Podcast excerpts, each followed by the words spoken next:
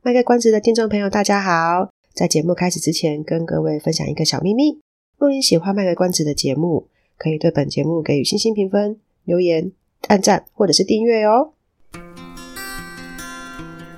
欢迎收听卖个关子，来听听咨商心理师麦麦今天想跟你卖什么关子，陪你迈过人生关卡。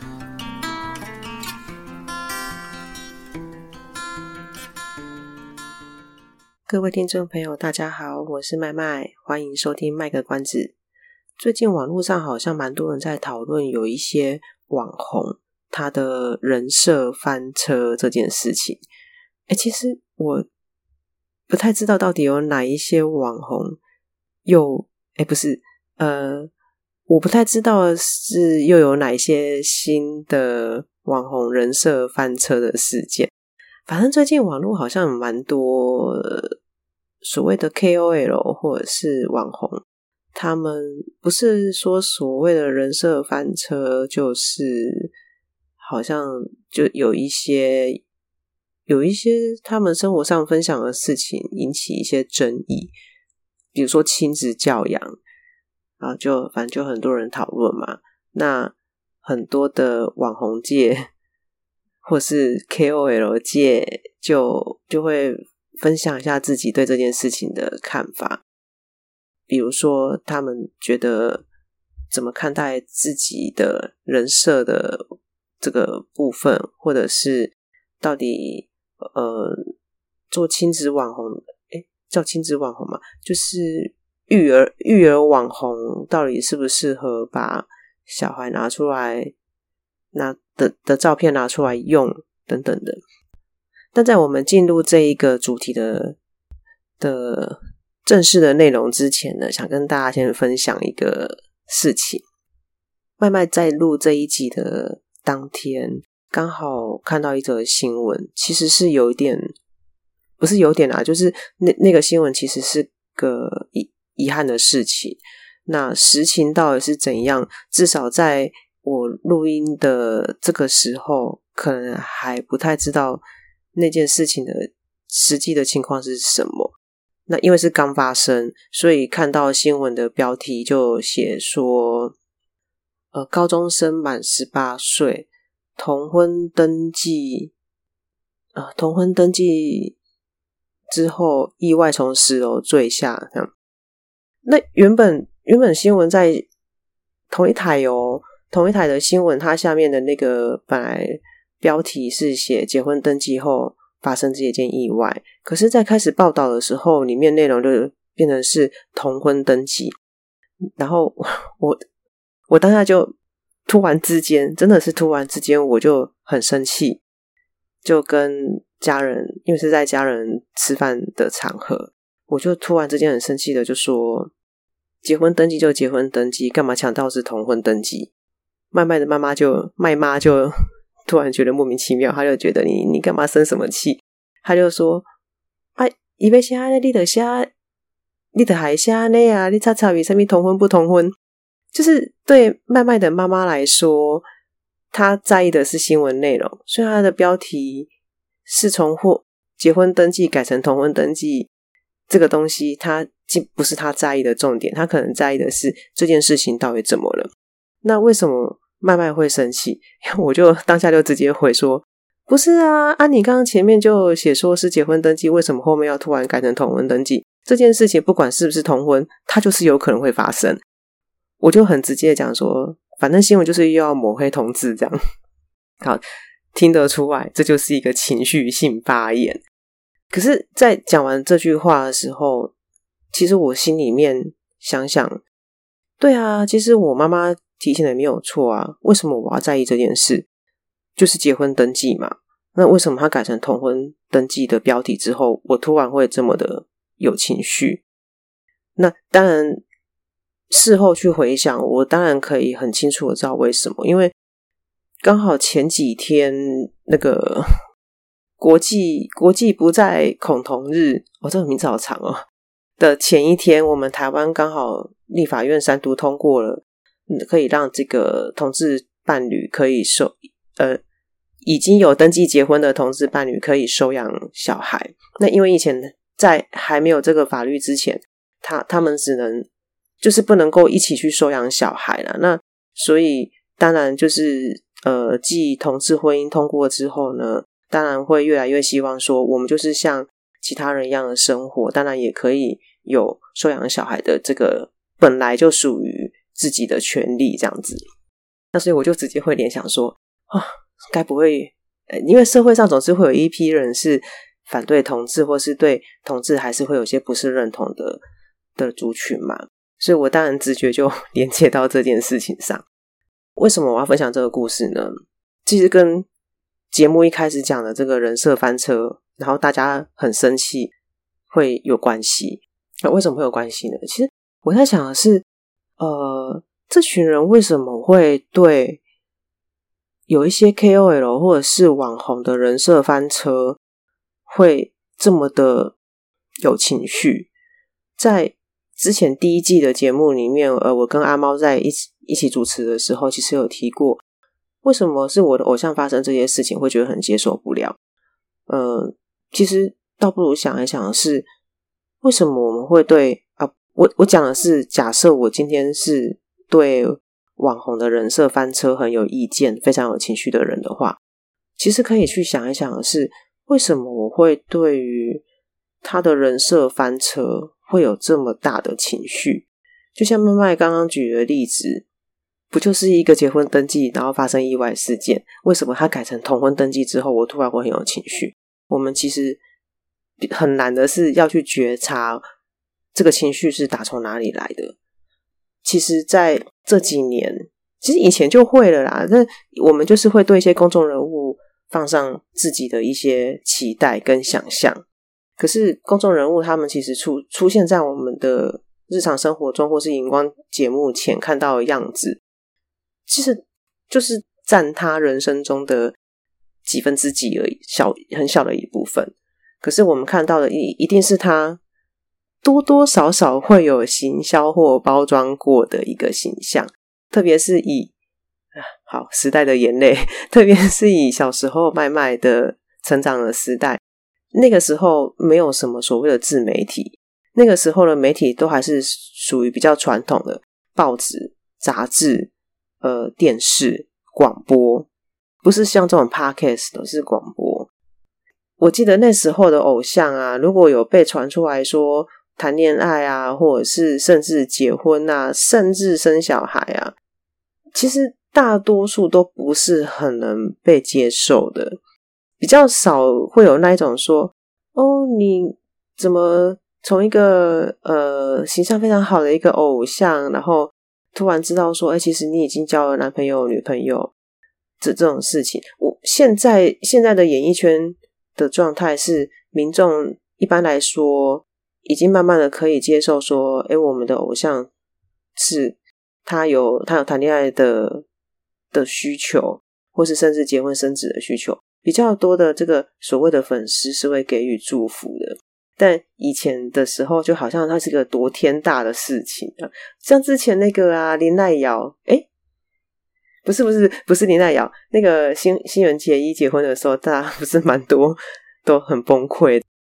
就类似那个意思嘛，可是只是很崩溃啊，又没有说啊有啦。那个后来日本好像有一些男生就蛮过分的，他们就会去攻击她老公，就哦攻击那个新演员，就会说哦你凭什么？凭什么你可以跟新垣结衣结婚这样？唉，我只能叹气，是就是有点类似这样的意味嘛，因为我们把一些呃蛮多的期待或是理想的状态。其实放到了这个偶像或者是公众人物身上，那现在因为自媒体越来越普遍，所以除了我们传统说的那些偶像的管道，比如说歌手啊，或者是演员啊、艺人这一些之外，很多的一个公众人物，他其实是透过自媒体产生的，然后就有各式各样的主题嘛。有些人是从电玩出身啊，呃，直播主出身啊，然后有些人可能是呃介绍化妆品啊，有些人可能是。呃，自己有一些才艺啊，或是拍一些短片啊，等等，反正就是各式各样的方式，只要有办法在那个领域熬出头，他就会是那一个，他就会是那个自媒那个自媒体当中某一个领域的网红。然后就会有很多人追嘛。那当然就看到，通常就会是光鲜亮丽的一面，好像好像蛮少人会去追那一种都写那种很悲自己很悲惨的故事的的的那个样子。不管今天追他的人。追追他的这一些粉丝，或者是按他赞的人，是基于什么样的一个原因觉得喜欢他，然后按了赞。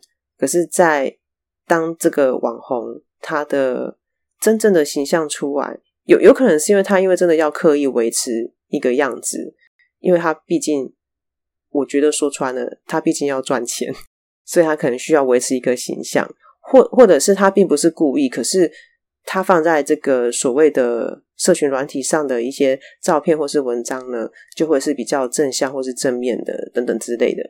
但如果被爆出一些，诶，其实跟他本人的状态不太，不是，他可能被爆出一些跟他平常在社群软体上的形象不太一样的情况，甚至是可能社会比较没办法接受的事情的时候，就可能会发生是一个所谓的人设翻车的事件。那追踪他的人或是这些粉丝，可能就会觉得你你怎么跟我想的不一样？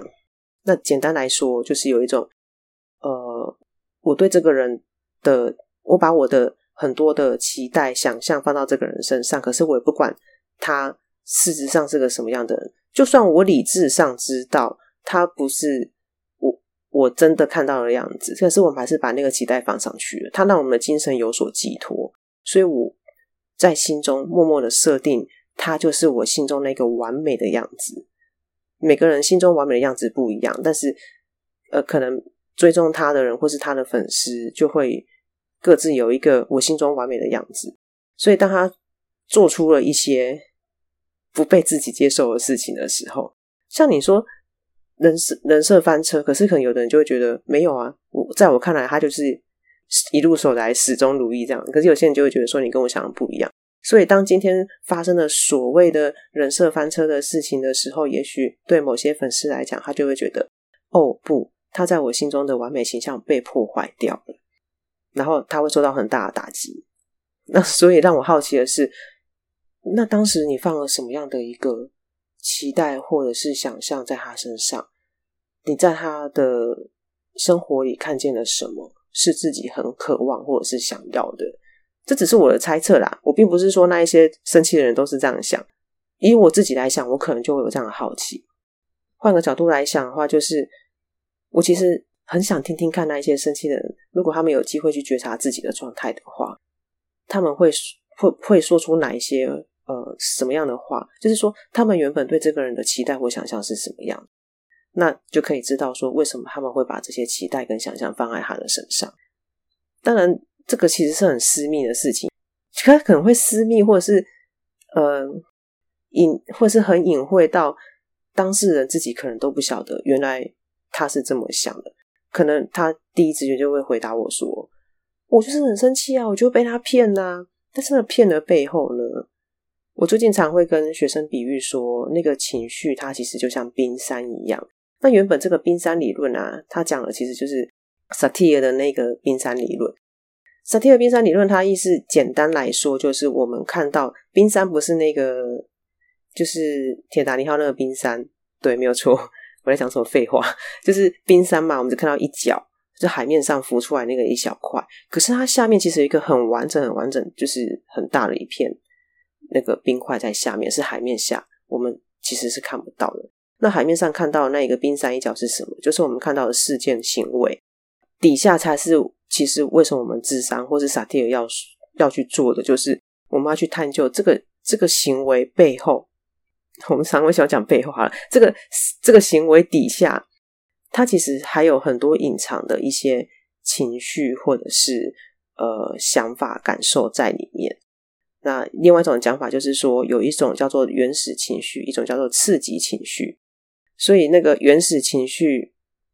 不见得是会在第一时间被我们发现的。我们通常讲出来的东西，会是冰山最上面的那一块浮在海面上的东西，或者是所谓的刺激情绪。那真正内心最在意的，其实都要透过一步一步的觉察，才有办法想到。比如说，呃呃，我举个比较简单的生活化一点的例子，就是假设一对夫妻，呃，他们在吵架。那吵架原因很有可能是什么呢？这个老婆可能她就觉得说，她讲话，然后老公都没有仔细专心在听。她的最初最最上面冰山那一块情绪，可能就是生气。那很简单嘛，因为她可能就生气，因为她可能会做出一些就开始先冷淡啊，或者是发脾气的一些动作啊，就是看到就是生气嘛。那冰山底下那个。我们不知道的东西，可能你问那个老婆问了一百次，他就跟他说：“我就是觉得很生气啊，他都不听我讲话。”那可能问他一百次，他都不晓得为什么他要这么气啊。但是有可能很快，有的人会很快就会可以说得出来了。那为什么要去讲冰山底下的东西？就是这个生气底下很有可能是我气的是，我觉得有可能是我觉得老公没有尊重我，或者是老公不重视我，或者是呃。他只是单纯不管对象是不是老公，他就是希望讲话的时候是有人专心倾听的，或者是他觉得没有被理解，呃，或者是好像是被忽略等等的。这些其实对可能有些人听起来会说，这些听起来不是一模一样吗？我没有被尊重，我被忽略，我没有被理解，我没有被好好的倾听。对有些人来讲，可能他听起来一模一样，可是不好意思，对我来讲，我觉得这这些是有一点点细微的差别，就是要看看看他每一个。情绪跟原因在底下再继续挖的话，他会说出什么样的感觉？这样子，那可能会觉得很受伤啊，想起小时候可能呃跟其他人相处的时候都没有人讲话的时候都没有人重视他，没有人在意他，没有人回应他等等的，然后可能勾起他这个经验。像这些最近近期的这个所谓的人设翻车的事件呢，如果有的人会觉得很生气，会觉得好像被骗了，那不过说穿了，这个人可能跟你也不认识啊。就是为什么会这么气？会比较建议说，呃，先慢慢的静下来，然后想一想自己为什么这么气。如果他没有骗到你的钱，就是你你如果没有跟他的团，然后买了什么东西，就是买到假货的话，然后他如果没有骗到你的钱，他今天不是以诈骗为目的，他就是跟平常的形象不一样。那你会觉得那么气是为什么？我可以想象的是。你一定有把一些你的很真诚的一些内在的感受交出去，托付在这个人身上。可是你托付，你为什么会想要托付给他？他一定有个点，不管他今天是经营出来的人设也好，或者是被包装出来的人设也好，他一定有个点吸引到你，满足到你。那可能是他这次的人设翻车的事件，刚好就是那个点被戳到了，然后自己就会勾起了一些自己的一些。有时候是小到自己可能不见得想得起来的事情哦，就是可能勾到自己一些过去的一些经验，那个经验可能对自己来讲是很重要的，所以就会有一些比较呃，相对于其他人比较强烈的情绪反应出现。那这个反正自我觉察之前我有出过一系列的，也没有一系列啊，就是有分个几集在讲这个东西。就是其实自我觉察是一个很漫长的一条练习的路，它就跟运动一样，就是。你一旦练习了，就是可以持续的练，持续的练，它没有一个所谓的停止的一天，所以蛮鼓励大家可以去观察一下身边的人。假如你身边刚好有朋友，他也因为最近的这个所谓的人设翻车的事件，然后对某一些 KOL，呃，觉得很生气，或者是很蛮有一些情绪，或是很失望、难过的一些情绪的话，如果你想陪伴他了哈，就是如果他跟你抱怨，然后你想陪伴他的话，不妨可以试着去陪他聊一聊。他过去是不是有一些什么样的很类似的经验，或是说可以去跟他聊一聊？诶，他到底放了什么期待在这个 KOL 的身上？那是不是这个期待对他来讲是很重要的，才会让他这么的失望，或是那么的生气？那我我也不晓得这个东西会再烧多久，就是这个 网红人设的部分。诶，其实我有没有人设？我不晓得，应该有吧？可是我会讲脏话，诶。我不晓得，呃，我是应该好啦，我承认我有偶包啦，但是我也不晓得我有没有刻意经营什么人设。好啦，希望有一天我不要翻车，就是我尽量做好我自己，这样。好啦，这集就到这边喽，那就祝大家，诶，哦，我想突然想起来，我录音的隔天是国中教育会考，诶，所以搞不好有家长听到这集的时候，你的小孩已经考完。然后，好，祝福你们的小孩都可以考到你们喜欢的学校。我不想要讲好学校也是怪怪的，就是祝福你们都可以。你们如果有对方如果你们是家长的话，祝福你们的小孩是考到你们心目中觉得还不错的学校，或是呃小朋友喜欢的学校。那如果我听众有小朋友的话，应该是不可能呐。如果有小朋友的话，嗯，祝你们顺利喽。未未来还有好多年，还有好多好多考试要考，这样子吓你们没有啦？就是考完试了，你就好好休息一下，放松一下吧。嗯，好，这集就到这边喽，拜拜。以上是我们这次的节目内容，谢谢您的收听。如果您喜欢我们的节目的话，欢迎订阅我们的节目，或是到粉丝专业路上有个心理师追踪暗赞。若您对节目有任何的想法，欢迎留言让我们知道。下次再见，拜拜。